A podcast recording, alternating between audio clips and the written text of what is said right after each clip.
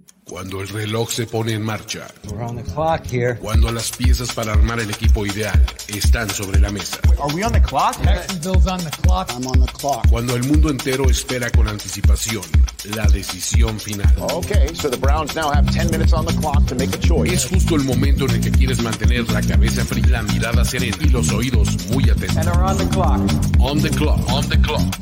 El juego que solo unos pocos privilegiados pueden experimentar. Con Jorge Tinajero, con Jorge Tinajero y Luis Obregón, y Luis Obregón.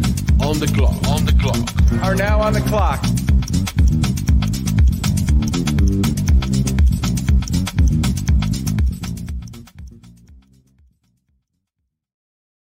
On the Clock está de vuelta, amigos y amigas. Estamos aquí para hablar de draft y todo lo que involucra este proceso que va entre la salida de los jugadores del fútbol colegial al profesional con todas sus aristas, team building, eh, equipos que se refuerzan, eh, agentes libres, etcétera. Vamos a entrarle a todo eso a lo largo desde aquí, que es finales de enero, hasta finales de abril y en una de esas si nos emocionamos hasta más, ¿no? Eh, no sé.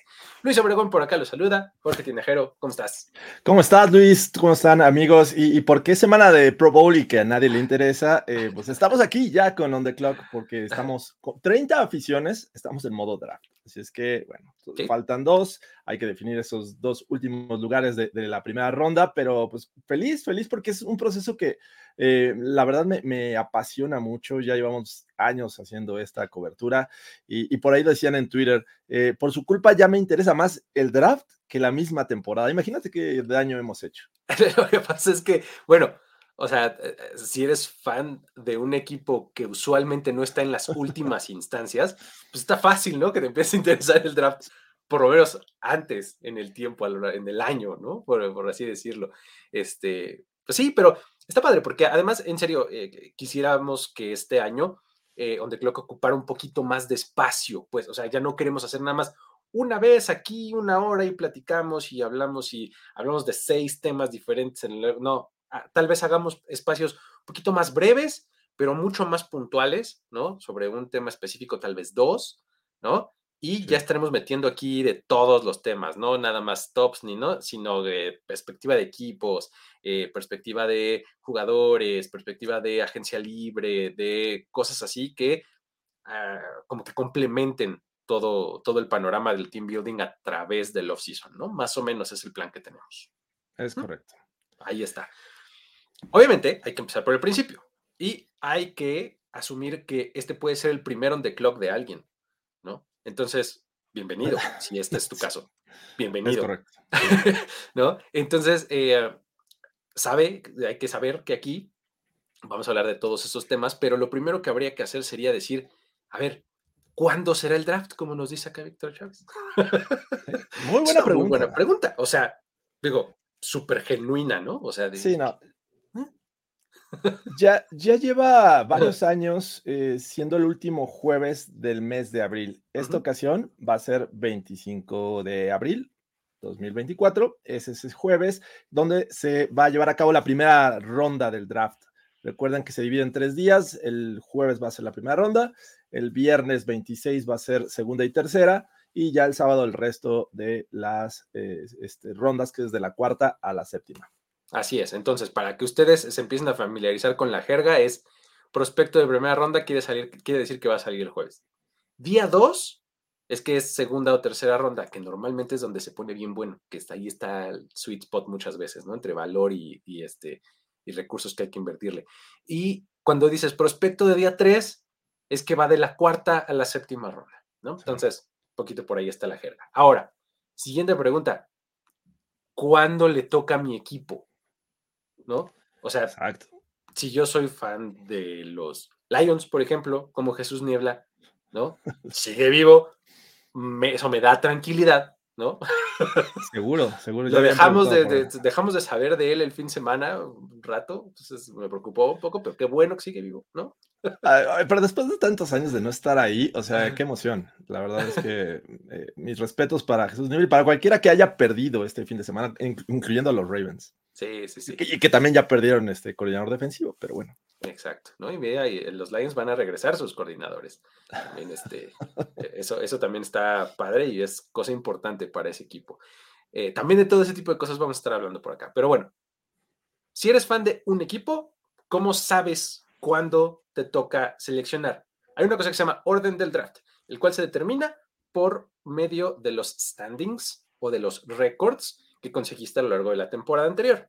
¿Vale? Entonces, el peor equipo va primero y el mejor equipo, o sea, no el mejor equipo, sino el que gana el Super Bowl, eh, es el que selecciona último y así, ¿sale? Entonces, hasta el momento, al haber 32 equipos eliminados y dos contendientes todavía, conocemos los primeros 30 picks, ¿no?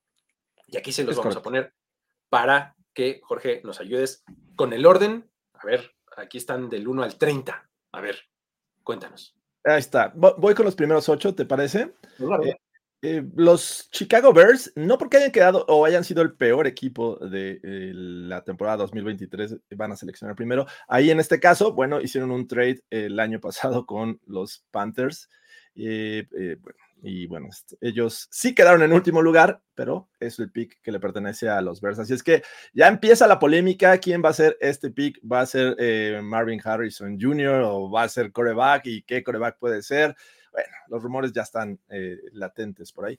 Después, pick número dos, los eh, Washington Commanders. Pick 3, los New England Patriots, que digo, aquí estos, el 2 y el 3 estrenan head coach en 2024. Exacto. De hecho, los Commanders son el único equipo que todavía no tiene head coach, ¿no? Nota al pie. Que falta. Eh, bueno, después en 4 son los Cardinals, los Arizona Cardinals. 5, Los Ángeles Chargers, que ahí estar interesante, ¿no? La, llegada de, Jim Harbaugh. Vamos a ver qué hace este equipo, eh, que de por sí me parece que tiene mucho talento. A ver qué hacen en este, en este pick. Después los Giants en la posición número 6. En la 7, los Titans con Brian Callahan como su nuevo eh, head coach. Y los Falcons, aquí con Raheem Morris. También nuevo head coach, exactamente. Nuevo head coach. Ahí está el pick número 8. ¿Cuáles son los otros 8, Luis? Ahí vamos del 9 al 16. De nuevo abren los Bears, ¿no? Este, este segmento, ¿no? Los Bears tienen dos picks dentro de los primeros 10. Eso es un lujo por donde le veas. No importa lo que quieras hacer. Ya entraremos en análisis de qué podrían y qué no. Pero ahí están en el 9. Luego, en el 10, en el 10 están los Jets, también está súper interesante, un equipo con un montón de talento, que tiene un pick top 10. Uf, puede ponerse bastante bueno. Los Vikings están en el 11. Los Vikings que son ese equipo que está como ahí eh, pivoteando de manera medio extraña. No sabemos qué va a pasar con un montón de piezas de su equipo. Están en el 11. En el 12 los Broncos, seguido de los Raiders. Dos equipos de la AFC West, ¿no? Que también están eh, en situaciones bien interesantes, ¿no? Eh, no Russell Wilson o sí, no sabemos. Este, los Raiders ahí también eh, con, la incógnita un poco de Jimmy Garoppolo, Aiden O'Connell, eh, lo que sea, ¿no? Saints, número 14. En el 15 están los Colts y en el 16 los Seahawks, también estrenando head coach, ¿no? los Seahawks que justamente eh, fueron los que se llevaron a McDonald, de, el coordinador defensivo que estaba en los Ravens, ¿no? Ya, son muchos trabalenguas, ¿no? Mike McDonald, eh, Mike McDaniels. Eh, Mike McDaniel. Un McDaniel. Entonces, sí. Exacto. hay que confundirlos. Después hacemos un, programa para no confundirse con esos apellidos. Ajá, perfecto. Eh, Siguiente segmento del 17 al 24, George. Vamos eh, a la segunda mitad de esta primera ronda. Los Jaguars, que, que la verdad para mí fue una, uno de los equipos eh, de excepción, se quedó fuera de playoffs y van a seleccionar en el 17. Después vienen los Bengals con el número 18, ya mermados ahí en el staff de cocheo los Rams en la posición número 19, luego los Steelers, que, ya tradicionalmente andan rondando este, este lugar, ¿no? El 20, 21, 22, pero bueno, ahí están los Steelers. Luego vienen los Dolphins, en la posición número 21, la 22, Fly Eagles Fly con los Eagles. La 23, aquí en teoría debió haber sido de los Browns, pero con este eh, trade que hicieron al enviar a este, más bien, sí, al enviar los Texans a Cleveland, al coreback Wango. Eh, bueno, los Texans tienen esta posición, la 23, y en la 24, los Dallas Cowboys. Ahí está. Ya digamos que del 19 en adelante son equipos de playoffs, ¿no? Este, del, 18 hasta abajo, hasta el 1, pues, son todos equipos que no calificaron a playoffs, entonces ahí ya no importa tanto el récord, sino la ronda en la que fueron descalificados, ¿no? Primero tienes a los que salieron en los comodines y luego a los que salieron en la ronda divisional, ¿no? Entonces, eh, entramos justamente con esos, con los de la ronda divisional. En el 25 están los Packers, ¿no? Luego están los Buccaneers en el 26, este, con ambos estrenando eh, coordinadores, uno del lado defensivo y otro del lado ofensivo. ¿no? Eh, en el 27 están los Cardinals. Los Cardinals que tienen este pick de Houston, que originalmente era de Houston, pues que pues se debe a este trade que hicieron durante el draft en el año pasado, con el cual subieron para tomar a Will Anderson. Después de que toman a CJ Stroud en el 2, regresan al 3 y de inmediato toman a Will Anderson y les cuesta este pick de primera ronda, entonces ahora es de los Cardinals, ¿no? El 27. 28 es de los Bills, 29 es de los Lions y el 30 es de los Ravens. Vamos a ver quiénes son el 31 y el 32. Podrían ser San Francisco o Kansas City. El perdedor del Super Bowl va a ser el 31 y el ganador va a ser el 32. ¿Sale? Muy bien. Ahí está. ¿Dudas, preguntas, amigos?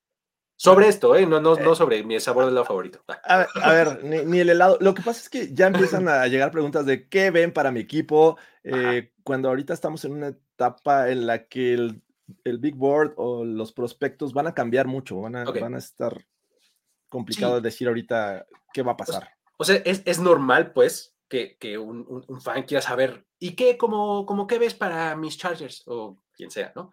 Eh, es normal, es entendible pero hay que ser muy pacientes porque falta muchísimo eh, para todo el proceso y demás. O sea, iremos entrándole como de manera muy particular a equipos, a situaciones y demás. Probablemente podamos hacer generalizaciones, ¿no? Así de, ah, pues bueno, a estos equipos les hacen falta cubrir estas áreas de talento, ¿no? Pero de eso a enlazarlo con un nombre específico, meses falta. ¿no? Sí, Ahí, este, por, ejemplo, he visto recurrentemente la pregunta de los pads que pueden tomar, pues sin entrar con nombres, creo que o es coreback o, es wide receiver, ¿no? Me parece que se ha, sonado ambas posiciones. Obviamente ha salido el nombre de Marvin Harrison, ellos seleccionan el 3, eh, y bueno, nombres como Drake May. Eh, podría también ser una opción, pero bueno, todavía falta mucho para dar algo más preciso. Sí, exacto. Y, o sea, situaciones, hay situaciones muy específicas que van a pivotear mucho, bueno, que van a hacer que cambie mucho la primera ronda, ¿no? Lo que hagan los Bears en el 1, porque tienen un montón de posibilidades, ¿no? Que está el factor Justin Fields y, demás, ¿no? Este, eh, por ejemplo, los Commanders, que son el 2, no, perdón, sí son el 2, ¿verdad? Sí, sí, sí, Los Commanders, que son el 2, de entrada no tienen head coach.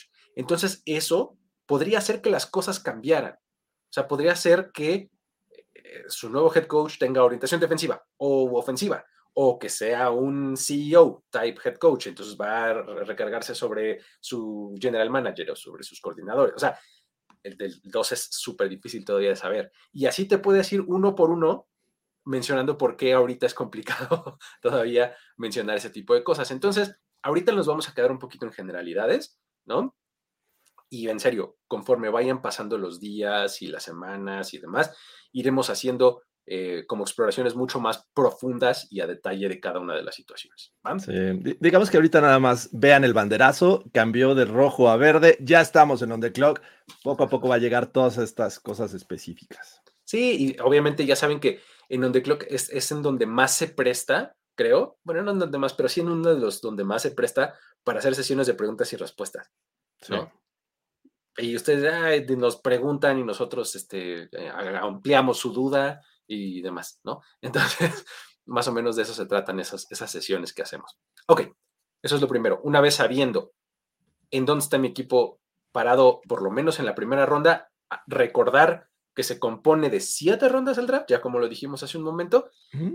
La dos es muy similar el orden a cómo va a estar la primera, igual que la 3, pero después de la 3 viene un factor interesante que son los picks compensatorios. Fórmulas que explicaremos en su momento, pero al final de la tercera ronda se suman otros y luego en la cuarta se empiezan a meter más y entonces el número ya empieza a cambiar. Entonces, eh, digamos que más o menos de manera certera podemos saber las primeras tres rondas hasta el, hasta el final, hasta el 32, pues, ¿no? de la tercera ronda. Dice Víctor, ¿cuándo es el combine? El, el, Combine es la última semana de febrero. Eh, de hecho, es del 26 al 3, me parece que es domingo. Eh, 3 o 4, no, no recuerdo si acaba el lunes, pero este, empieza esa semana. Obviamente lo que más nos emociona son las pruebas físicas y esas empiezan a partir del 29, 29 me parece. Entonces, estén muy al pendiente. Vamos a estar haciendo cobertura también del Scouting Combine aquí en On the Clock. Y bueno, también ahorita está el, proceso del Senior Bowl ya para también ver quiénes son ganadores y perdedores. Exactamente, ya probablemente, o sea, si hiciéramos otro contenido pronto, sería de eso probablemente, ¿no? del Senior Bowl y del East-West Shrine Game. Shrine. Este, que son los dos juegos de estrellas que involucran este proceso rumbo al draft, ¿no? Entonces, hay un montón de talento en, en ambos juegos. Está, hay prospectos bien interesantes. Entonces, eh, y, son juegos que además históricamente, específicamente el Senior Bowl en temporadas recientes, ha dado talentazos. O sea, que ahí se han puesto en el mapa. Después del Senior Bowl dices, uy, ya me decía algo, este tipo ahora me dice mucho más. ¿No? Entonces. Ya tengo, ya tengo mi lista de todos los jugadores, el del roster, tanto el equipo de la Nacional, que antes era sur y norte. Antes era norte y sur, ajá. Exacto, y ahora es American and National. Entonces. Exacto. Eh. Otro cambio interesante que tiene el Senior Bowl recientemente es este, lo de los coaches, ¿te acuerdas? Que antes era casi casi un castigo, ¿no? los, los peores equipos van a ir ahí a coach. sí, los que seleccionaban alto, ¿no? En el draft. Ajá, exacto. Entonces, sí, ahora ya es una mezcla de, entrenadores. Sí, pero lo que está bien padre es que le dejan la posición de head coach a alguien que no es head coach. Sí, o sea, como para ir probando qué tal es como head coach. Eso, eso a mí me encanta. Sí, es como para ver sus, sus habilidades para administrar el tiempo durante una semana de entrenamientos, ¿no? Entonces, está bien padre.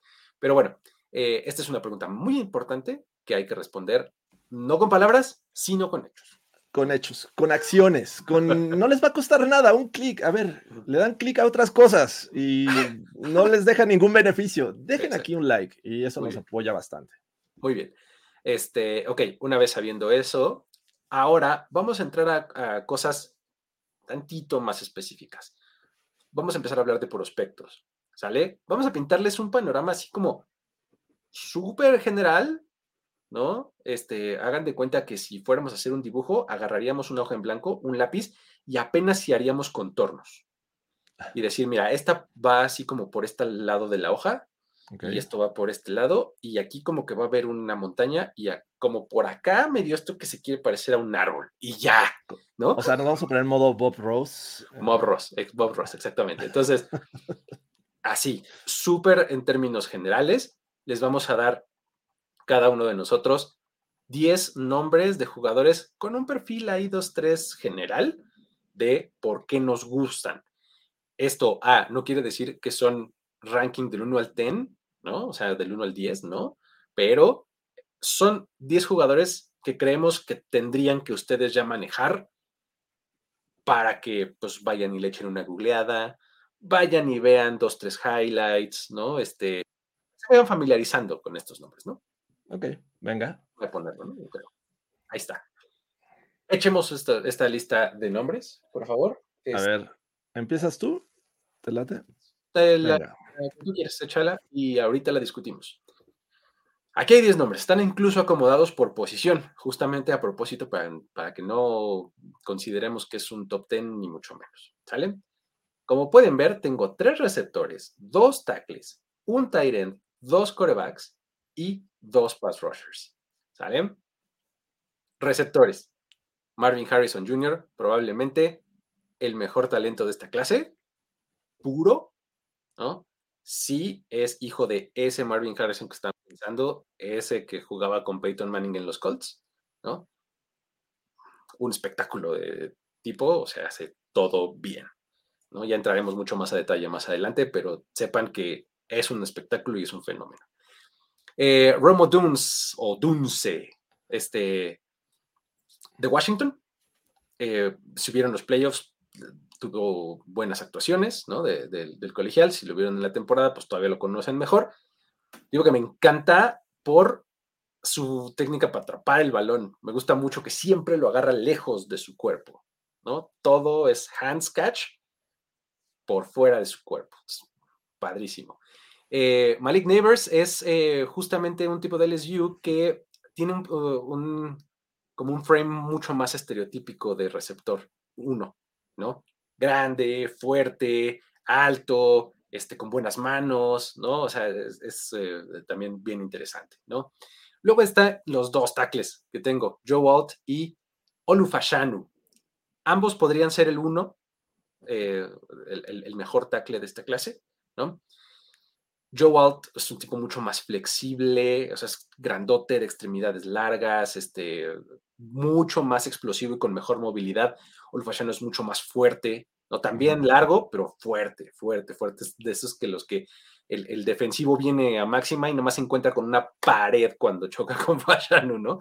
Este, ahí están estos dos tackles. Brock Bowers, Titan de, de Georgia, eh, pues básicamente es el siguiente gran tight end en términos de talento y de habilidades que puede aportar al campo, ¿no? Eh, pues hay quien dice, ay, pero Kyle Pitts, qué mal salió y no sé qué. Pues nada más acuérdense la temporada de novato de Kyle Pitts. Era muy bueno. Kyle Pitts no tiene la culpa y Brock Bowers tampoco tiene la culpa de dónde van a llegar, ¿no? Entonces, ojalá que cuando a donde llegue, este, va, va a ser mejor. Dice por acá, Brock Bauer se dice que es mejor prospecto, incluso mejor que Kyle Pitts. Probablemente sí, ¿eh? porque tal vez Brock Bauer sea un poco más completo. Kyle Pitts era un receptor. Sí. ¿no? Brock Bowers tal vez sea un poco más completo. Luego tenemos a los dos quarterbacks, Caleb Williams y Drake May. También este, cuestión de eh, prefieres el lado de vainilla o de fresa, ¿no? Son dos quarterbacks súper talentosos. Eh, Caleb Williams, eh, el clickbait les va a decir que es el próximo Patrick Mahomes. Este, eh, ok. Vamos a relajarnos un chorro, ¿no? o sea, puedes ver aspectos del juego, del estilo de juego de Patrick Mahomes, pero vamos a relajarnos un montón. Y este, y Drake May es un quarterback mucho más, como mucho más tradicional, mucho más pocket passer. Eh, bien, muy, muy bien los dos. O sea, son talentos eh, top, ¿no? Luego los eh, pass rushers están Dallas Turner y Jared Verse. Jared Verse incluso desde la temporada pasada, igual que Olu Fashanu. Son dos jugadores que desde el año pasado pudieron haber sido picks de primera ronda fácil, ¿no? Este año muy probablemente lo van a hacer. Entonces, em, Jared Verse es un tipo de Florida State que es súper buen pass rusher y Dallas Turner es como un poco el heredero de Will Anderson, ¿no? O sea, es que el, el que heredó este, este manto, ¿no? De ser el pass rusher principal y más disruptivo de Alabama, ¿no? Entonces ahí están 10 jugadores que yo les quiero poner en la mesa nada más, este, ahí los tienen escritos, tómenle un screenshot, lo que quieran, para que luego ahí le echen un Google y eh, vayan y los, los investiguen también por su cuenta, porque también de eso se trata, ¿no? Que ustedes se formen su propia opinión. Eh, si no, ahí lo subes en tus redes sociales, Luis, y, que la gente le, dé like. Eh, eso podría ser una. Me, gusta, me gusta tu, lista y bueno, de hecho ya me está entrando el arrepentimiento en, un coreback, pero bueno, ahorita voy a hablar de él. Eh, en términos generales, me, estoy pues casi muy parecido a ti este, en la mayoría. Ah, por ejemplo, vamos a la mía de una vez para que. Venga, a ver. Vamos, veamos cuál es la comparación. Yo también tengo, obviamente, a Marvin Harrison Jr. Creo que todos van a tener a Marvin Harrison Jr. en, sus 10 eh, jugadores o prospectos favoritos de, este draft. También tengo a Ramo Donzi eh, de Washington pero ahí es donde cambia un poco la cosa. También están mis tackles ofensivos tal como los tuyos, excepto que yo tengo uno más. O sea, tengo Joe Old, tengo a Fashanu, que me parece que Fashanu es un tipo que sí protege bien, pero también me encanta cómo este, bloquea y abre huecos. Es hacia adelante, yendo hacia adelante, es muy físico. Eso me encanta de, de, Fashanu. El caso de, de JC Latham de, de Alabama, que, es un tipo que me dejó impresionado la, técnica que tiene de manos. O sea, si él eh, tiene una extensión de brazos eh, bastante buena, pero aparte, si te pone las manos en el pecho como Pat Roger, ya, ya te anuló. O sea, no tienes forma de salir de ahí. Es impresionante eh, la técnica que tiene y eso, la verdad, me encantó como para que en un momento estemos viendo quién va a ser el, primer tackle ofensivo de salir en el, próximo draft de, abril. Así es que, bueno, ahí está Latham, Latham este, Jason Latham de Alabama. Eh, obviamente tengo a Brock Bowers también, un, un tight end que, me parece que es muy, muy bueno. Lo decías, eh, comparado con, este, con Kyle Pitts, me parece que este sí es un tight end eh, en toda la extensión de palabra, no es, o sea, tiene también muy buenas manos. Y bueno, aquí es donde viene mi arrepentimiento, porque Caleb Williams, eh, Drake May, sí son los dos corebacks que pintan ahorita como para ser eh, eh, posiblemente el 1-2, pero cada vez que veo a Jaden Daniels, este, me, encanta este coreback de LSU. es un tipo que desde la bolsa tiene un brazo muy poderoso, pero que además cuando sale y, y acarrea el balón, tiene una velocidad impresionante. La verdad es que eh, creo que vamos a ver muy pronto subir sus bonos y posiblemente posiciones. Pero bueno, ah, lo dejo con Caleb Williams y Drake May para eh, mi punto de partida con los corebacks. Y tengo a Dallas Turner, igual que tú, pero este, tengo a la, Latu Latu de UCLA como mi segundo pass rusher. Este es un jugador también muy físico. Eh, eh, me parece que, de repente tiene variantes en sus técnicas de, pass rushing. A veces va al bull rush, a veces le gana este, por velocidad y sabe utilizar muy bien sus manos para quitarse este, el bloqueo de, los eh, tackles ofensivos. Entonces, esos son mis 10 favoritos de este próximo draft. Yo creo que va a cambiar, obviamente, pero pues ya, ya les daremos un top 10 ya en forma. Es que, exacto, o sea, el asunto es que no necesariamente tendría que cambiar, estos son como nombres que, que ahorita hay que conocer, ¿no? O sea, sí favoritos en el momento, ¿no? Porque pues eh, hay, hay bajo margen de error en este momento con estos que habrán sido 13, 14 nombres que dimos, cuando mucho. Sí. Más o menos, ¿no? Este, pero sí, hay un montón de otros jugadores interesantes que ya iremos comentando. El caso de Jaden, Daniels va a ser una discusión súper padre, ¿no? Y, o sea, la de corebacks va a ser una discusión súper padre, ¿no? Este, si Bo Nix y si, etcétera, o sea, de todos, este, Michael Penix, eh, etcétera, todos los corebacks que podrían irse en primera ronda, todos los tackles ofensivos que podrían irse en primera ronda, o sea, pues hablar de seis que se pueden ir en primera ronda y si me apuras hasta nueve, porque hay algunos que son guards, pero pueden ser tackles o viceversa, ¿no? Este, esas hasta nueve linieros ofensivos se pueden ir en la primera ronda, si me preguntas ahorita, finales de enero, ¿no? Entonces, es un draft que tiene eso en este momento. Otra generalidad importante de esta clase es, y que un poco lo mencionaba con lo, de, con lo del receptor del SU, que es eh, que regresan este tipo de receptores. No sé si te acuerdas que el draft pasado decíamos, hay un montón de slot receivers. Sí, ¿no? Era una característica de esa, clase. Este año ya tenemos receptores así prototípicos, altos, fuertes. Tan solo estos tres que, pusiste, vamos a, ponerlos otra vez. Ahí está, Odunsi, eh, Neighbors y Harrison. Me parece que en donde quiera puede ser wide receiver uno. Exactamente, no tienen por lo menos el estereotipo físico para hacerlo y el skill set eh, y, además el historial, pues, de alinearse de esa forma, ¿no? Entonces, esas son algunas generalidades que, podría comentarles. Predominantemente ofensivo el top del draft, ¿no? Seguramente va a ser así. Este, por acá decían de los running backs, ¿no? Este, una vez vamos, vamos a ver running backs tarde, ¿no? sí, sí, creo que no es el caso de eh, el año pasado, ¿no? Donde estaba este eh, Robinson.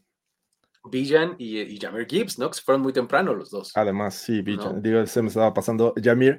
Dice por acá eh, que sí, espérame, la, la Yatu Atlatu es muy bajo con respecto a Turner Burns. Me parece que no, ¿eh? En este momento puedes encontrar a los tres en un top 15, ¿eh? Exacto.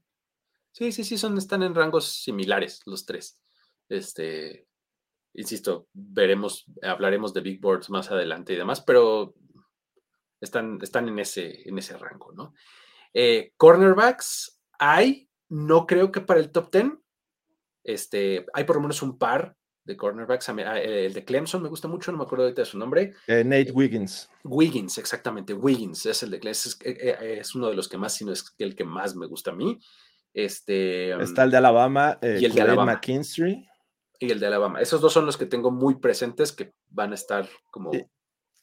Y el, lo que he visto en reportes y actuaciones en el Senior Bowl, en el entrenamiento, es que Quinn John Mitchell de Toledo, uh, o Toledo, ha crecido. Ha crecido, entonces atención con él, échenle un ojo en este Senior Bowl. Así es. Este, por acá ya nos hablan de legasías y, bueno, delegados y demás, o sea que si eh, Latu es hermano de Cameron Latu, el Tyrant de San Francisco. No, estoy ¿eh? seguro, sinceramente, pero este draft es otra de esas características. Tiene un montón de jugadores que son hijos de. O sea, en estos nombres que les acabamos de presentar ahorita hay por lo menos dos.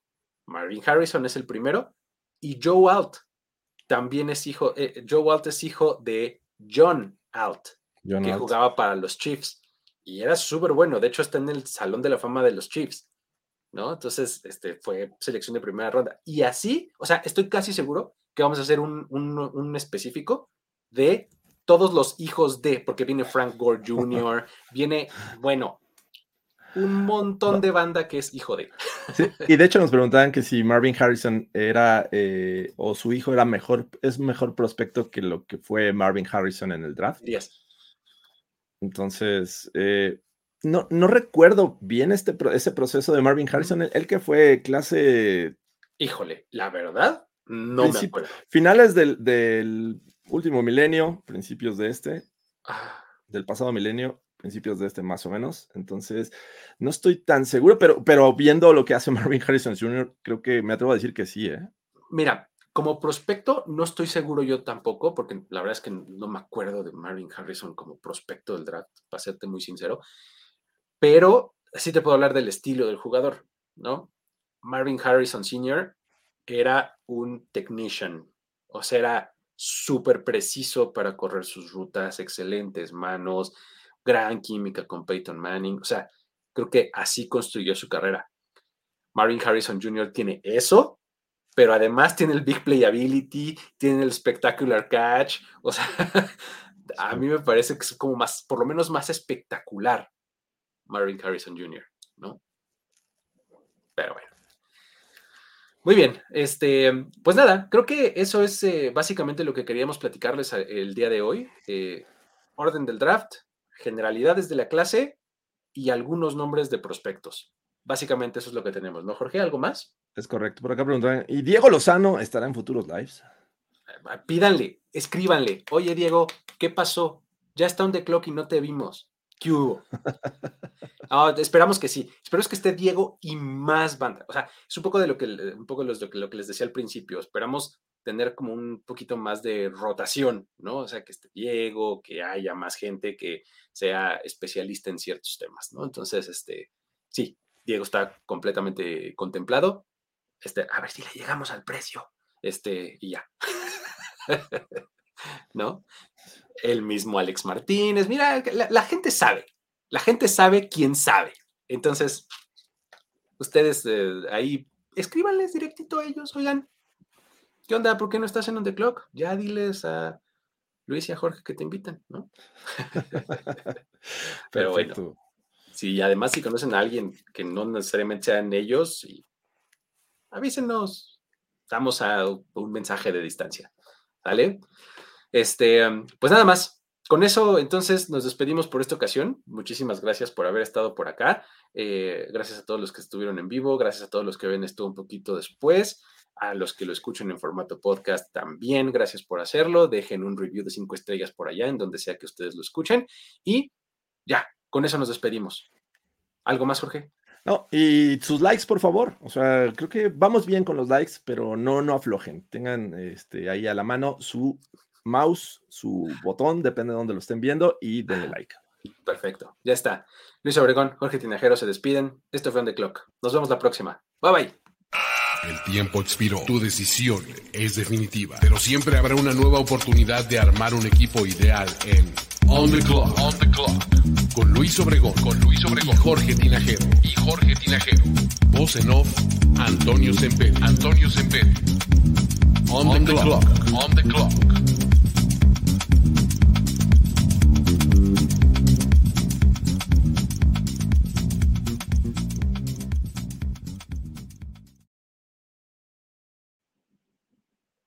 Hello, it is Ryan, and we could all use an extra bright spot in our day, couldn't we? Just to make up for things like sitting in traffic, doing the dishes, counting your steps, you know, all the mundane stuff. That is why I'm such a big fan of Chumba Casino. Chumba Casino has all your favorite social casino style games that you can play for free anytime, anywhere with daily bonuses. That should brighten your day a little.